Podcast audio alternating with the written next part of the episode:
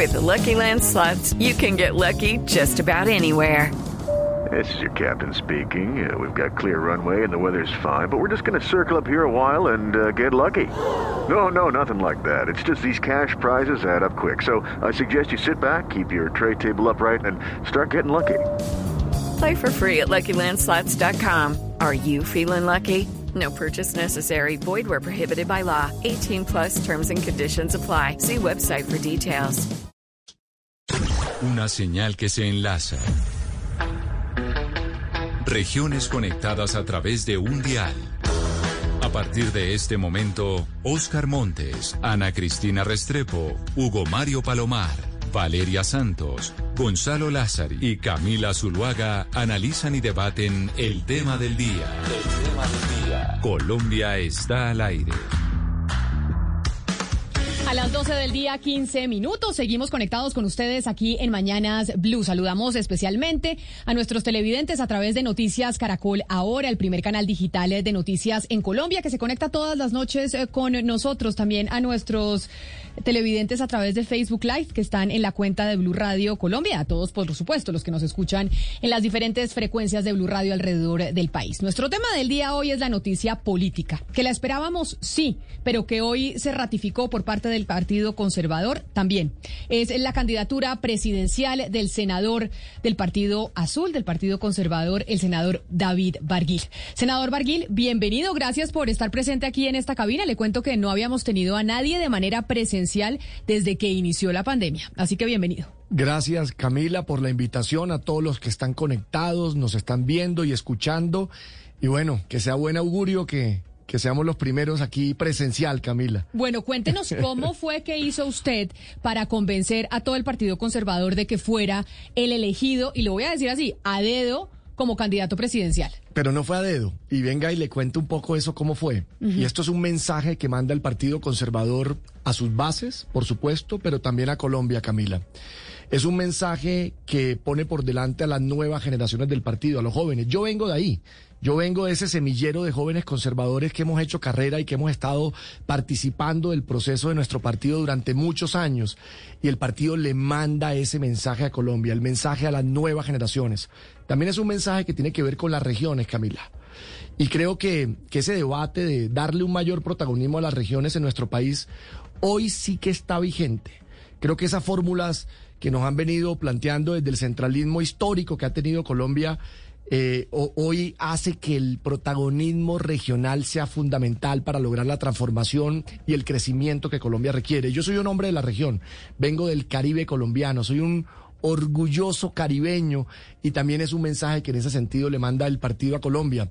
Y otra razón fundamental, Camila, los resultados. Y, y, yo desde que he estado en el servicio público me he esforzado por producir resultados, por hacer la diferencia, por aprovechar esos espacios para aportar a, a, buscar cómo se le ayuda a mejorar la calidad de vida a la gente. Llevo 15 leyes en el Congreso. Recientemente acabamos de aprobar una iniciativa que le va a permitir a 10 millones de colombianos una segunda oportunidad con esa ley de borrón y cuenta nueva que lo saca de las centrales de riesgos. Pero esa es una de 15.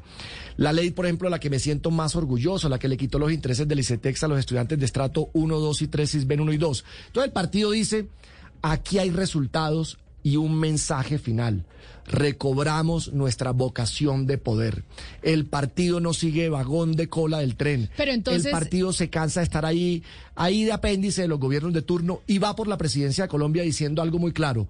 Nuestros principios, nuestros valores están más vigentes que nunca. Pero usted dice entonces, no vamos más como vagón de cola. Nosotros queremos llegar al poder porque es una realidad que el Partido Conservador se ha plegado al candidato que iba ganando en los últimos, en las últimas cuatro elecciones.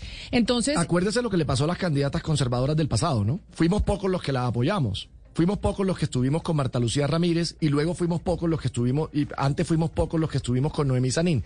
El partido siempre dividido, envuelto en peleas, cada uno por su lado, perdiendo la vocación de poder. Un partido no puede perder la vocación de poder porque esa es la razón de ser de una colectividad política. Decirle a Colombia, aquí hay este programa, aquí están estas propuestas y vamos por la presidencia. Pero mire, si ustedes van por la presidencia, ¿cuál es la estrategia, senador Barguil? Porque lo que es una realidad es que ningún candidato, no importa el sector, va a poder llegar solo a segunda vuelta. Les va a tocar hacer alianzas, les va a tocar hacer consultas interpartidistas en marzo. ¿Cuál es el camino que va a seguir el Partido Conservador para poder llevarse la presidencia, que es lo que usted nos está diciendo De acuerdo, pero le voy a decir lo primero. El país antes de escuchar hablar de alianzas y de, y de cómo se arma una coalición, el país lo que quiere escuchar, Camila, es propuestas frente a los problemas que hoy tenemos. Colombia acaba de vivir una pandemia que paralizó el aparato productivo, que mandó a mucha gente a la pobreza, que dejó sin empleo y sin ingresos a muchos colombianos. Y este partido que tiene esa deuda de salir a defender principios, banderas, mire, yo le digo algo. Los principios conservadores están más vigentes que nunca, Camila. ¿Quién no quiere y quién no defiende el orden, la seguridad, la defensa de la familia? ¿Quién en este país no cree que es importante defender la democracia? Por supuesto, generar transformaciones. Claro que sí, pero defendiendo los pilares democráticos. Y este partido lo primero que va a hacer es recorrer todas las regiones de Colombia. Vamos a acompañarnos, Camila, de esa juventud que el 5 de diciembre, por ejemplo, aspira a los consejos municipales de juventud y nuestro partido tiene es el segundo partido con más candidatos y yo me voy a rodear de esos jóvenes para recorrer este país y presentar unas propuestas que nos van a ayudar a cumplir un propósito, que se lo voy a decir cuál es. Y es el propósito de esta candidatura. No hay hoy un propósito superior que salir a luchar para sacar a los colombianos de la pobreza. Esta pandemia nos dejó a casi la mitad de la población en la pobreza. El 40 y, óigame esto, el Camilo, el 42.5% de la población, más de 21 millones de pobres. Eso, es decir, que nos distraigamos en cualquier otra cosa es inmoral. Todos los esfuerzos como un propósito nacional serán enfocados a sacar a los colombianos de la pobreza. Así que primero el programa, primero recorrer el país, primero levantar esa bandera azul que está más viva que nunca, defender esos principios y valores que representamos y luego, por supuesto, tendremos que hablar de cómo nos juntamos entre distintos sectores para lograr defender los pilares de la democracia colombiana. Claro, pero hace algunos días aquí en este mismo programa, doctor Barguil nos dijo el presidente de su partido, el doctor Yepes, Claro, que querían tener candidato propio, mencionó incluso su nombre, pero dijo, si no prospera la candidatura conservadora, apoyamos a cualquiera, menos a Gustavo Petro. ¿Esa es una posición de partido? ¿Eso usted lo dialogó con, con, con Yepes y con los otros eh, dirigentes del, del partido que hoy respaldan su aspiración? Mire, déjeme decirle algo que, que yo creo que nos debe preocupar enormemente. Lo, lo llevo al año 1999, Venezuela, el año en que subió al poder Hugo Chávez. ¿Sabe de cuánto era la pobreza en Venezuela en ese año? 42.8%. Hoy en Colombia, la Colombia de la pospandemia, 42.5%. ¿Y sabe qué decían allá para resolver esos problemas? Muchas de las cosas que yo escucho hoy aquí y que le hemos escuchado a, a, a, la, a la candidatura que viene de esa izquierda radical. Hablan de estatización de la economía, hablan de regulación de precios, hablan de banca pública, hablan de gastarse el ahorro pensional de los colombianos, gastárselo. Esas fueron muchas de las medidas, incluso han ido más allá. Esto no lo se atrevió a decirlo ni Chávez, que iban a acabar. Chávez no lo dijo, ni se atrevieron a decirlo en Argentina, ni lo han dicho en otros países. Pero, senador Barguil. Que se, atrevi que se van a atrever a acabar la industria de los hidrocarburos y de la minería cuando lo que requerimos es esos dineros y ese esfuerzo para sacar a los colombianos de la pobreza. Entonces, cuando a uno le presentan un modelo de ese tipo, que ya sabemos cómo termina. Hoy Colombia está en el 90, eh, perdón, Venezuela está en el 96% de pobreza, Camila. Con esas fórmulas, uno a eso le tiene que decir que no. Pero le tiene que decir que no aliándose con cualquiera, como, de- como decía el presidente de su partido, con el que sea, con que tal de que no no sea Petro.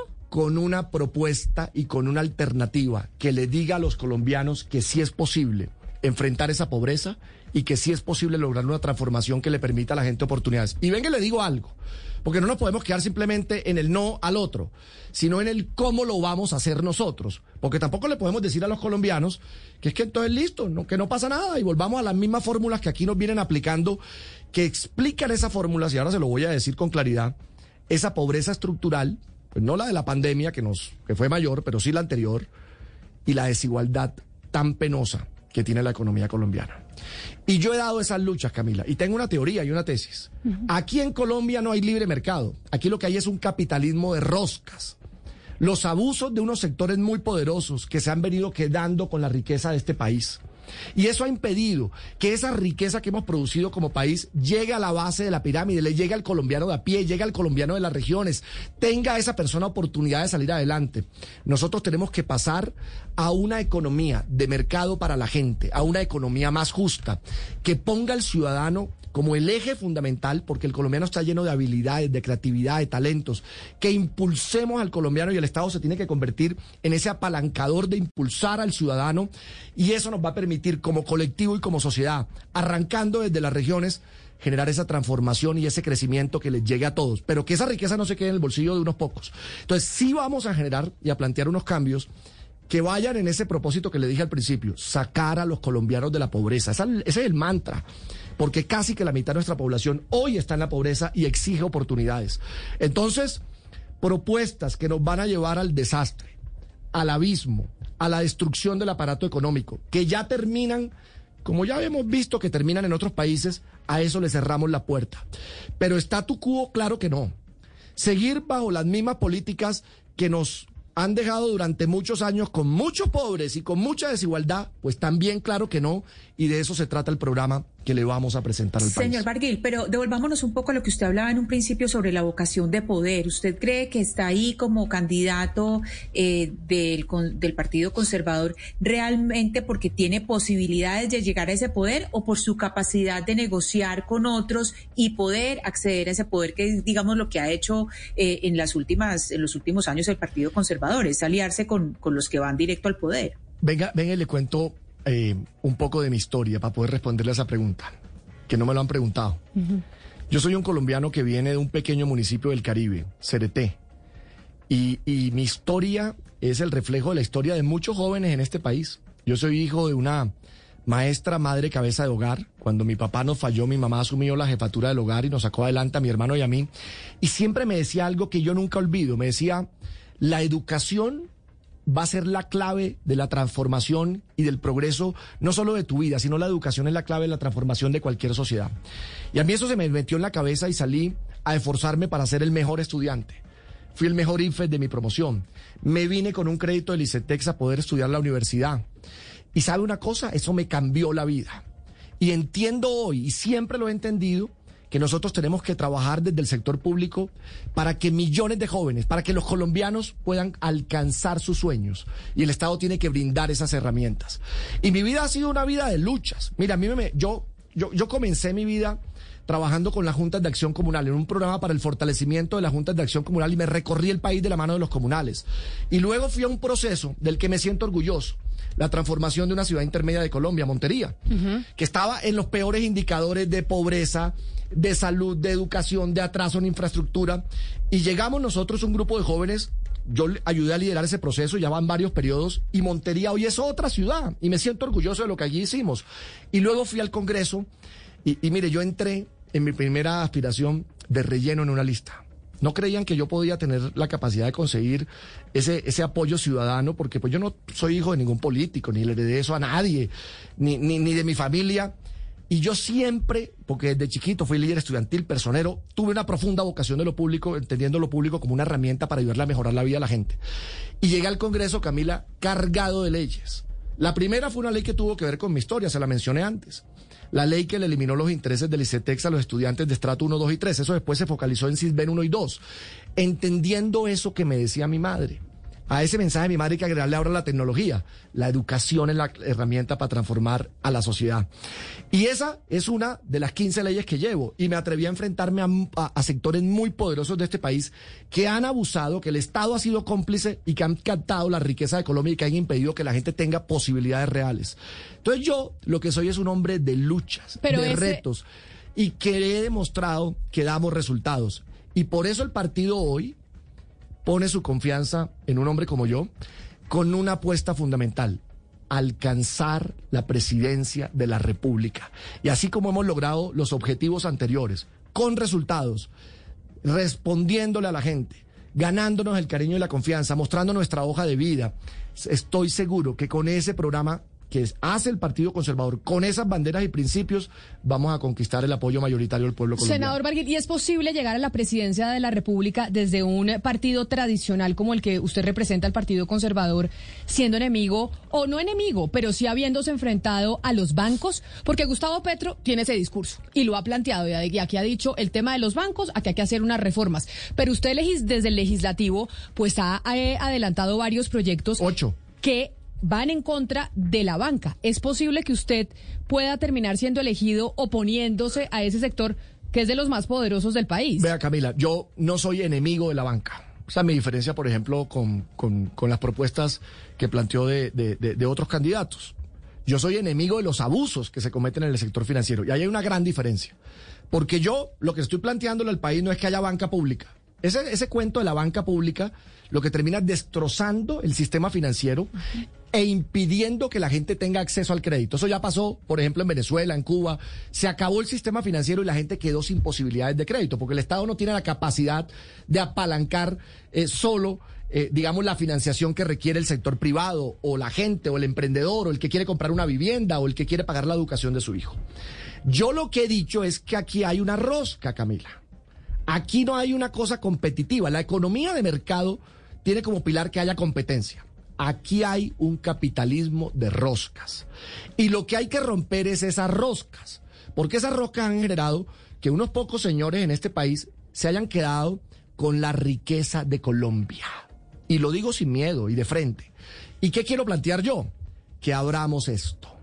Yo me sueño y voy a trabajar para que cuatro años después de un gobierno que le vamos a presentar al país, no hayan tres grupos como hoy lo hay que manejan el 65% del mercado de crédito en el país, sino que tengamos 100 bancos, entre bancos tradicionales, bancos digitales, fintech, CEDPES, que haya más competencia para que eso nos permita que haya más crédito, pero crédito más barato. Mire, la economía americana en Estados Unidos se fundamenta en el crédito. Allá le prestan a usted para el carro, para la casa, para estudiar, para montar el negocio y para consumir, pero crédito barato. Aquí, la gente no tiene acceso al crédito, la mandamos para los gota gota y pagadiarios, y si tiene acceso al crédito, es crédito muy caro. Entonces, el, el emprendedor termina trabajando para pagar el crédito. Y por eso, mire los puntos de partida que hemos hecho. Borrón y cuenta nueva trae 10 millones de personas a que pueda tener crédito. Ahora viene la revolución del crédito, con crédito barato, con más competencia, con más actores y generando un clima que permita que la gente la podamos impulsar y apalancar para que saque sus sueños adelante.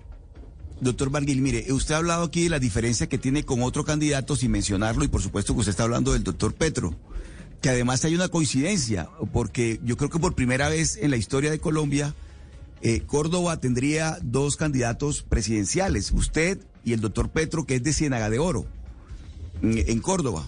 Bueno, usted mucho más... Eh, de, yo vivo allá. Eh, él es de Cerete, él es de Cerete, Oscar, pero... Yo vivo entre, entre, entre Yo vivo varios días de la semana allá pero, y otros pero lo que sí es cierto es que Oscar lo que sí es cierto es que Córdoba produce muchos políticos. Qué cosa tan impresionante esa región para tener influencia política en el país pero mire, Camila, que en el caso del doctor Barguil, yo, él, ha insistido mucho en el tema regional y me parece que es importante destacarlo como, como bandera de campaña porque las regiones en Colombia, siempre lo hemos dicho, hemos padecido eh, de ese centralismo que es tan fuerte y tan poderoso en Colombia que consiste en concentrar todo en Bogotá.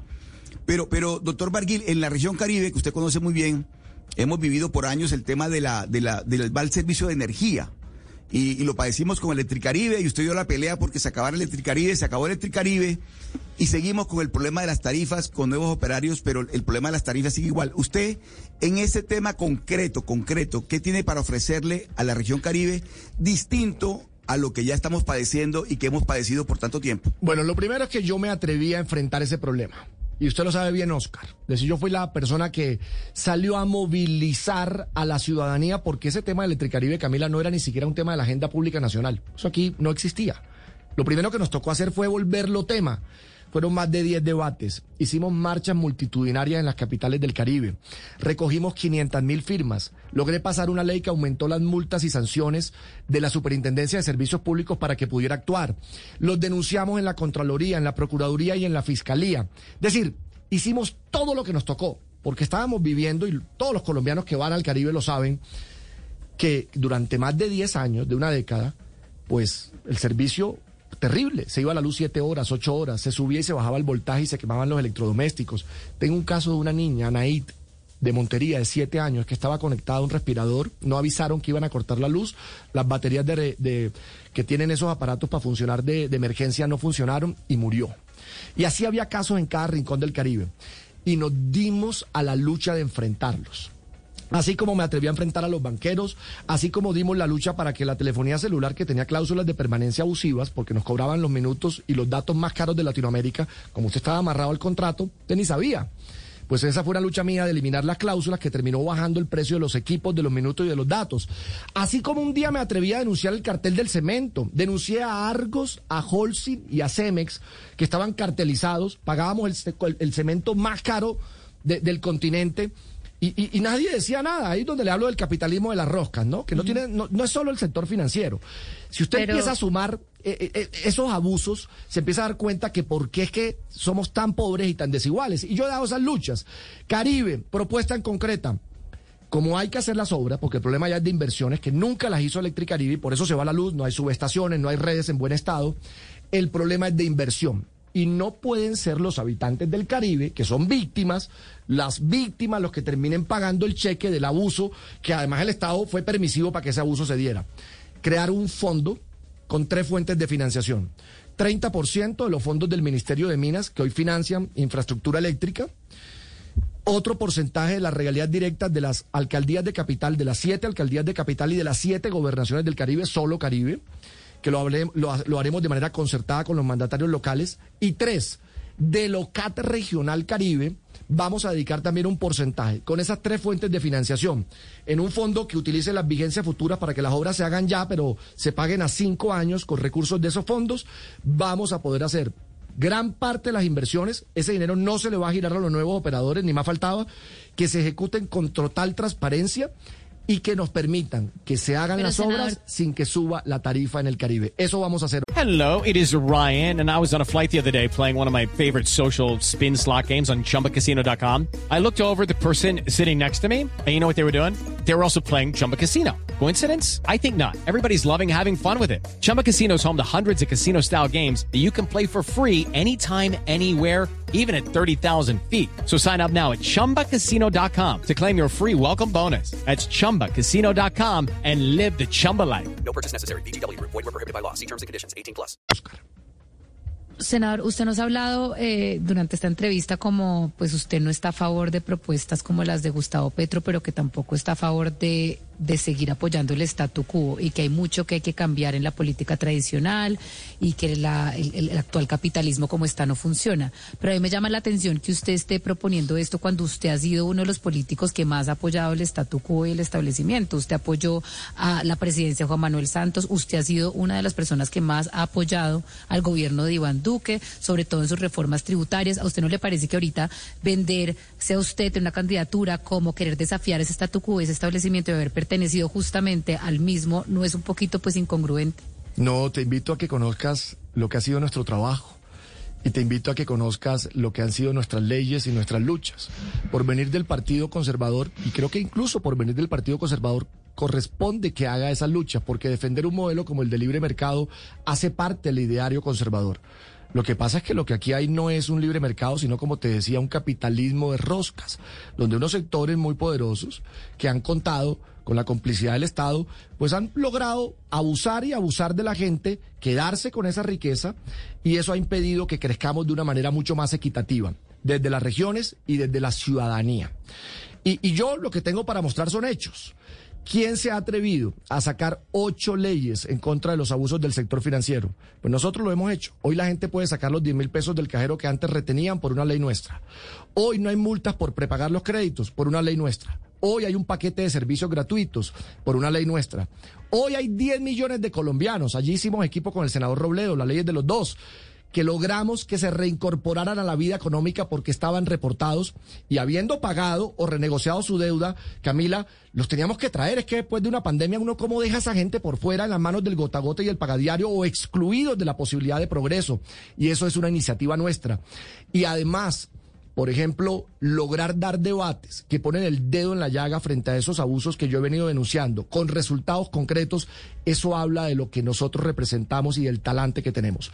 Y lo que queremos es llegar a la presidencia de Colombia para plantearle ese nuevo modelo, un modelo de oportunidades, una economía para la gente, una economía justa, que saque a esos colombianos de la pobreza y que a estos jóvenes, a estos niños que vienen de la provincia, como vine yo un día de CRT con un crédito Licetex a Bogotá a estudiar, sientan que es posible conquistar esos sueños y que el Estado lo apalanque.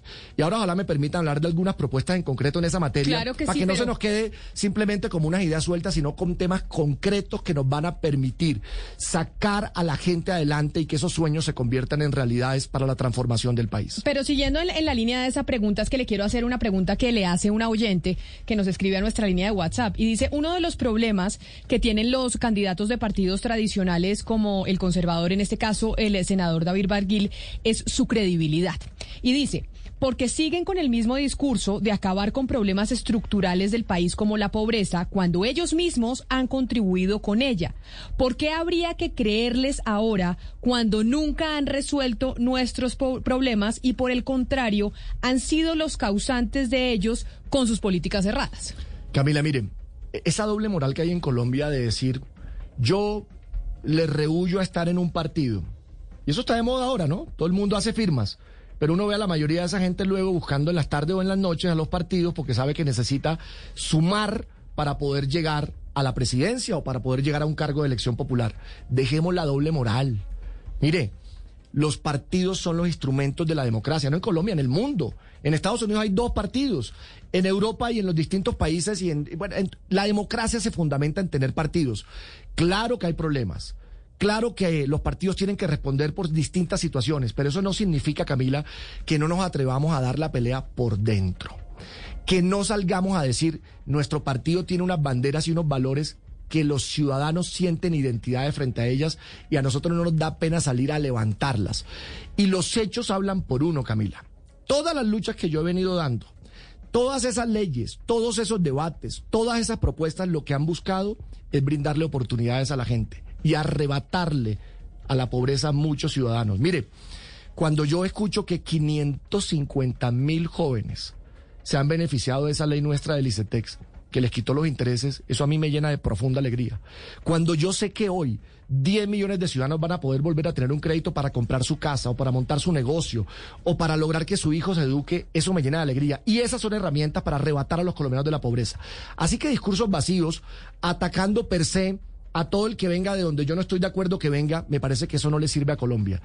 Hay que salir a construir con propuestas concretas y con la credibilidad que da los resultados del trabajo que hemos tenido y por eso con la frente en alto vamos a recorrer a Colombia y vamos a hablar de esos principios de mi partido. Es que defender la seguridad no nos debe dar pena. Defender el orden no nos debe dar pena. Luchar contra las drogas. Mire, que las calles de Colombia, los parques, los colegios, que esas estructuras criminales estén empoderadas por la droga y por ese cultivo de coca que, que por supuesto todos sabemos la dimensión que tiene con dólar a cuatro mil pesos, ha empoderado esas estructuras. Luchar contra eso no nos debe dar pena. Defender a la familia, que es un valor conservador, no nos debe dar pena. Yo, por ejemplo, hoy lo dije en un credo que hicimos en el partido. Yo creo en Dios, creo en nuestra familia, creo en el orden y en la autoridad, creo en la seguridad, creo en la democracia, creo en la libertad sin privilegios y esas banderas a mí no me dan pena defender. Pero entonces hablemos de esas banderas y hablemos de los, de los puntos, eh, digamos, eh, polémicos de esas banderas. Y respóndame rápido, eh, senador David Barguil. Hablemos entonces de la familia. Para usted la familia es papá, mamá e hijos o usted considera que una familia puede ser de una eh, pareja del mismo sexo? Mire, yo, yo, yo defiendo el sentido amplio de la familia porque yo vengo de una familia que no es papá, mamá e hijos. A mí me tocó una familia que era mamá, solita, que le tocó asumir el rol de papá y mamá. Y lo digo con claridad, Camila. Nosotros tenemos que respetar la libertad y tenemos que respetar a los ciudadanos. Y eso no puede tener ninguna duda. Y el partido lo ha dicho. Miren, todas las posibilidades para que cada quien decida lo que en su vida hace o no hace y el respeto para que también el Estado eso lo garantice. Así que sobre eso yo no tengo ninguna objeción ni ningún problema y lo que tenemos que salir a pensar más allá de esas discusiones es cómo defendemos a las familias y cómo les ayudamos a las familias a salir adelante y a tener oportunidades para sus hijos. Senador Barguil, y sobre la política antidrogas, usted dice la seguridad. Hay muchos debates alrededor de que la política que hemos utilizado contra las drogas es fallida. La que usted desde su candidatura propone es cuál? Pues la siguiente. Hay que erradicar los cultivos ilícitos y tenemos que utilizar todos los mecanismos necesarios para ello, incluida la fumigación. 250 mil hectáreas de coca, con dólar a 4 mil pesos. Tienen bonanza a esas estructuras criminales que hoy en día en sus zonas de influencia incluso ponen en jaque al Estado. Y ese empoderamiento de esas estructuras criminales hoy es un factor fundamental de inseguridad y de zozobra y que por supuesto alejan la presencia del Estado, de la inversión del sector privado. Eso no se puede permitir. Y le digo otra cosa, porque esa droga no solo se está yendo hacia afuera. Esa droga hoy está llenando los colegios, los parques y las calles de Colombia. Y esa droga hoy, Camila, alimenta estructuras urbanas que además usted sabe esa connotación que genera eh, en materia de seguridad. Yo voy a utilizar todas las herramientas para la erradicación de cultivos ilícitos.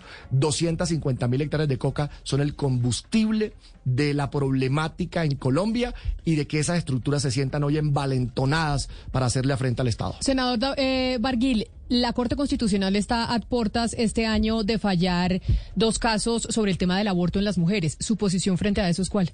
Respeto absoluto por la sentencia de la Corte Constitucional en los tres casos. Yo creo que ese es un debate que, que, se ha superado. El partido además lo ha dicho.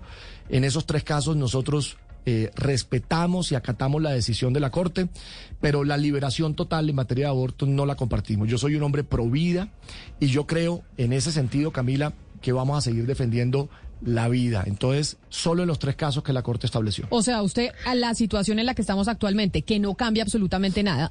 Que es eh, aborto, Camila, cuando se pone en riesgo la vida de la madre, cuando es víctima de violación o cuando hay malformación del feto, como lo ha dicho claramente la Corte Constitucional de Colombia. Doctor Barguil, em, ya que hablamos de eh, sus propuestas concretas, usted ahorita hablaba del tema de los créditos y, y trataba de explicar por qué no hay buenas tasas de intereses para nosotros los colombianos poder acceder a unos préstamos, eh, digamos que sean más o menos baratos, que, que, pues no nos cueste tanto. Pero yo creo que una de las razones por las cuales no hay unas buenas tasas de intereses para los colombianos allá afuera es por la falta de capital que hay en el país. La demanda por ese capital supera la oferta. ¿Qué va a hacer usted como presidente si es elegido para atraer más capital al país? Mire, la solución no es banca pública, la solución no es cerrar, porque eso lo que va a hacer es destruir el sistema financiero y va a dejar a la gente sin la posibilidad de financiación. Eso ya lo hemos visto que ha pasado en otros países. La solución es abrir, la solución es economía de mercado, es que no haya tres grupos, son tres. Grupo Aval, Bancolombia y Da Vivienda. Esos tres grupos tienen más del 65% del mercado de créditos. Cuando hay un oligopolio, pues usted sabe bien lo que pasa. Miren, en Panamá hay más de 85, 90 bancos. ¿Cómo son las tarifas y las tasas? Baratas. En Chile hay más de 45 bancos. ¿Cómo son las tasas y tarifas? Pues más baratas. En Estados Unidos hay 8 mil bancos. Usted va en Estados Unidos, Camila, usted lo sabe, van y le prestan, usted demuestra los ingresos y le aprueban el crédito con unas tasas Dios mío, de 4, 5, 6 puntos. Aquí usted vaya y use la tarjeta de crédito, 26% efectivo anual. Usted vaya y saque un crédito de libre inversión, 18, 19%. La gente termina trabajando es para pagar esos créditos.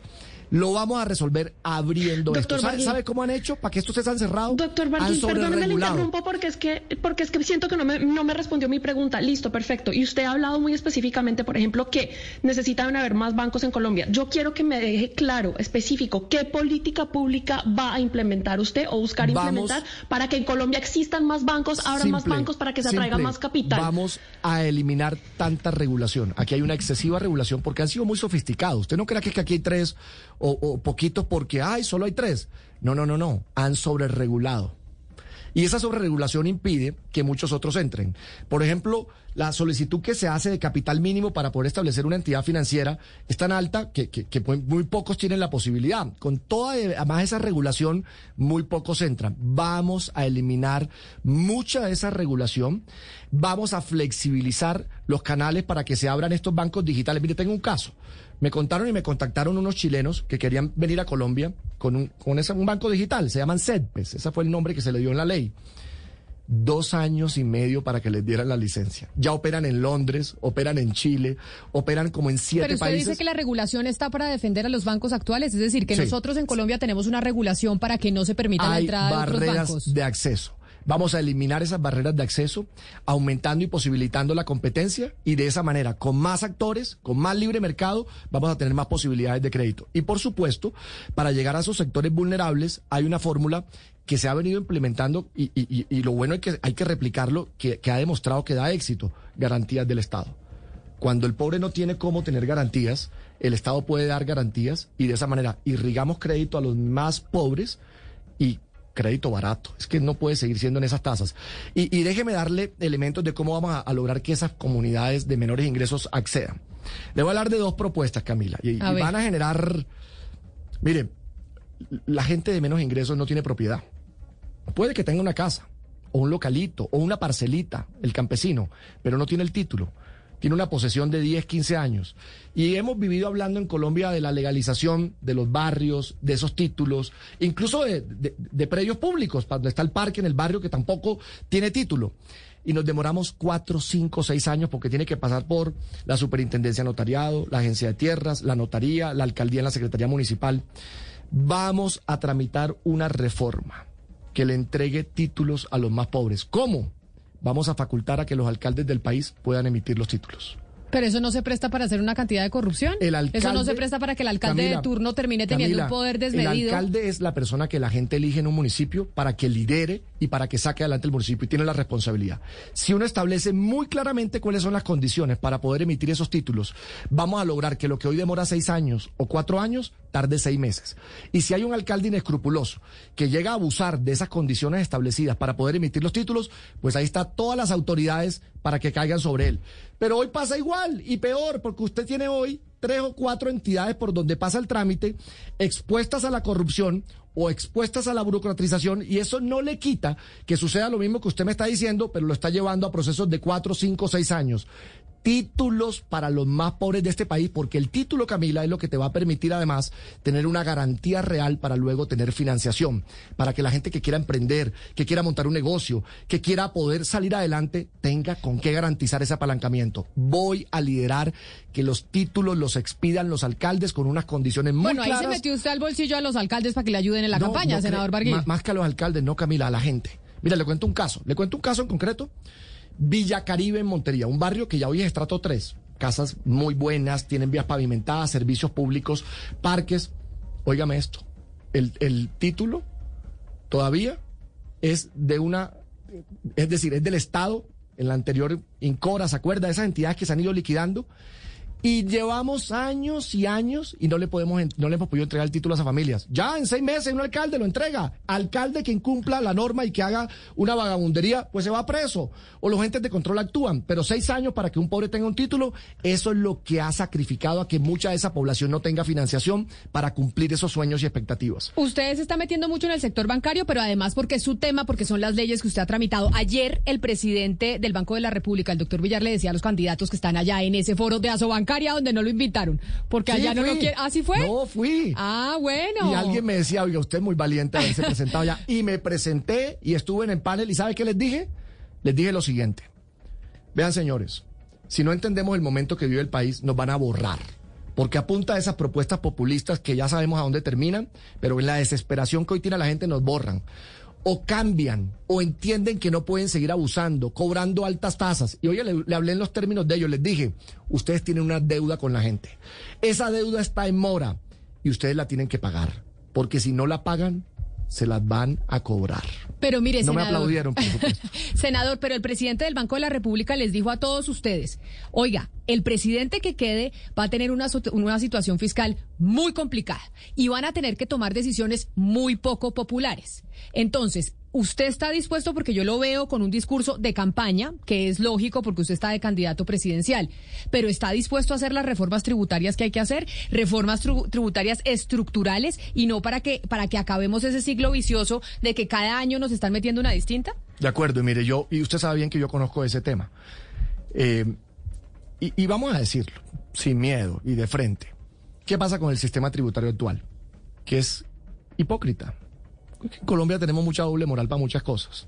¿Cómo funciona? Entonces, hablamos de las tarifas que se cobran, pero del otro lado hay unas exenciones. Se los dije ayer también en el foro, señores, vamos a transparentar esto.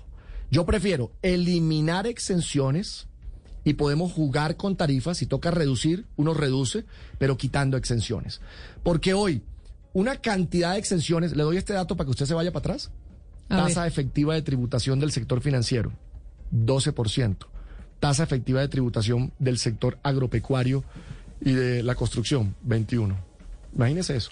¿Cómo logran tener una tasa menor? Entonces, Exenciones. Entonces, vamos ¿Usted a reducir apoyó las dos reformas tributarias No. del, del presidente Iván Duque se No. llenaron al país de más no, exenciones? no te equivoques. Por eso, ¿qué no, entiendo? no te equivoques. De la anterior, no esta que pasó, sino de la anterior me bajé de la tril y no la voté. ¿Y sabe por qué? Porque metieron a última hora una exención para la farmacéutica, ¿se acuerda? Que cuesta medio billón de pesos. Y di la pelea allí y dije, no me presto para una exención más. Y eso fue de noticia, me bajé de la tril y no voté la reforma tributaria. Y el actual que se acaba de liderar, que permitió además que no se tocara ni el IVA, ni los impuestos a las pensiones, ni el impuesto al trabajo a través de la retefuente, que no se tocara a la persona natural, sino que se diera una contribución por parte de las empresas para financiar la realidad que hoy estamos viviendo y es que tenemos que subsidiar a una población que salió fregada por la pandemia y que adelantemos la política de gratuidad de la educación pública, que es una berraquera haber sacado eso adelante y que demos, Camila, un subsidio para el empleo nuevo, jóvenes, mujeres y el resto de población. Entonces, ¿quiénes contribuyeron? Solo empresas. No se tocó ni a la persona natural ni se habló de una exención. Y de la anterior me bajé del atril y dije, no me presto para que le regalen medio billón de pesos a las farmacéuticas, cuando aquí lo que hay es que eliminar exenciones y transparentar el sistema tributario del país. Senador Barguil, nos queda muy poquito tiempo, entonces quiero que hagamos unas preguntas rápidas que tengo yo y mis compañeros de la mesa de trabajo. Óigame, salió una encuesta que se conoció de un colega suyo, de Juan Carlos Echeverry, que pensábamos que iba a ser eh, del Partido Conservador o que iban a generar algún tipo de encuesta para, para elegir al candidato. Y de esa encuesta que se conoció de, Juan Carlos Echeverry, el que menos intención de voto tiene es usted. Pues qué bueno que hayas aclarado que es de él, que no sé quién fue quien la hizo, porque ahí por ahí vi la firma y no la conoce, sino creo que pues la conoce la gerente de la campaña de él.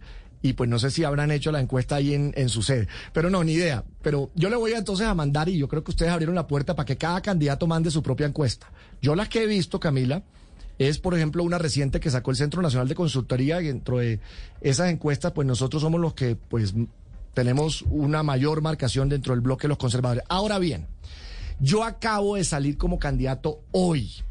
Hoy me acaba de decir el partido, usted es el candidato del conservatismo. Usted sabe bien que yo había sido y fui respetuoso de ese proceso interno, por eso había esperado que se diera una decisión oficial para poder incluso atender eh, a los medios de comunicación, para poder salir a recorrerme el país. Así que lo nuestro arranca hoy. Y estoy seguro que cuando le contemos a Colombia quiénes somos, cuál es nuestra historia, qué hemos logrado y qué le vamos a proponer al país para pasar de un capitalismo de las roscas a una economía para la gente, a la construcción de un país más justo que entienda que hay que erradicar la pobreza y que vamos a transformar este país dándole oportunidades a todos, desde las regiones, con los jóvenes, con las mujeres, vamos a lograr en poco tiempo que los colombianos nos prefieran y nos den su voto. Señor Barguil, eh, antes de irnos, pues sí, quisiera hacerle una pregunta sobre una investigación, un proceso que la Corte Suprema de Justicia le abrió por presunta falsedad ideológica en documento público y es relacionado con unas eh, incapacidades médicas, con 45 incapacidades médicas. Cuéntenos un poco en A qué la- va ese las proceso famosas inasistencias por- al Congreso, que hubo todo un movimiento alrededor del tema, senador Banguil, que decían que usted era el más ausente. Buena pregunta. Y mire, y, y- y qué bueno. Y una aclaración, no es que la Corte me haya abierto, fue que me denunciaron. O sea, los mismos denunciantes del Consejo de Estado, que pues han denunciado como a 50 congresistas o no sé cuántos, ya van como 50 denunciados, me denunciaron en la Corte, porque pues, ¿qué dijo el Consejo de Estado? Que es quien revisa ese tema de eh, las excusas y del ausentismo. Dijo en fallo reciente, no lo digo yo, porque yo en eso también fui muy cuidadoso y muy respetuoso de lo que la justicia dijera. Porque yo, por supuesto, iba a venir aquí con los argumentos para defenderme. Pero la justicia que acaba de decir que no hay tal mérito y que solo tuve, Camila, óigame bien, 12 fallas durante el cuatrenio y que no hay, y lo dice el fallo del Consejo de Estado, ninguna razón ni siquiera para compulsar copias a la Fiscalía, a la Corte, porque no existe indicio alguno de que haya alguna irregularidad. Y mire lo particular, yo fui el único denunciado en la Corte, ¿no? Ninguno de los otros. Ahí uno entiende, mire, cuando uno da estas peleas que yo doy, Cuando uno recibe un mandato como el que recibí de un partido para ser su candidato presidencial, cuando uno toca los callos que yo me he atrevido a tocar, pues son gajes del oficio que vamos a tener malquerientes, denunciantes, pero estamos listos. Además, con la frente en alto, porque nuestro trabajo habla por sí solo. 15 leyes, grandes debates, resultados para los colombianos, tener hoy el mandato de la bancada de mi partido, de los jóvenes, de los conservadores de las regiones, del directorio por unanimidad, dan fe de lo que lo que lo único que hemos hecho es trabajar y trabajar para ayudarle a este país a transformarse. Senador David Barguil, no, candidato presidencial eh, David Barguil, mil gracias por venir acá a dar esa primera entrevista después de que saliera usted del Partido Conservador. Mucha suerte en su campaña. Vamos a ver cómo avanza esto. Gracias, Camila. Un abrazo para usted, para todo su equipo de trabajo, para quienes están conectados, nos están viendo, escuchando y ojalá tengamos más espacio para hablarle de propuestas. Ah, por Porque supuesto. de eso se trata y eso es lo que la gente está esperando, esa pelea política, esa, esa cosa de ven con quién me asocio y con quién no.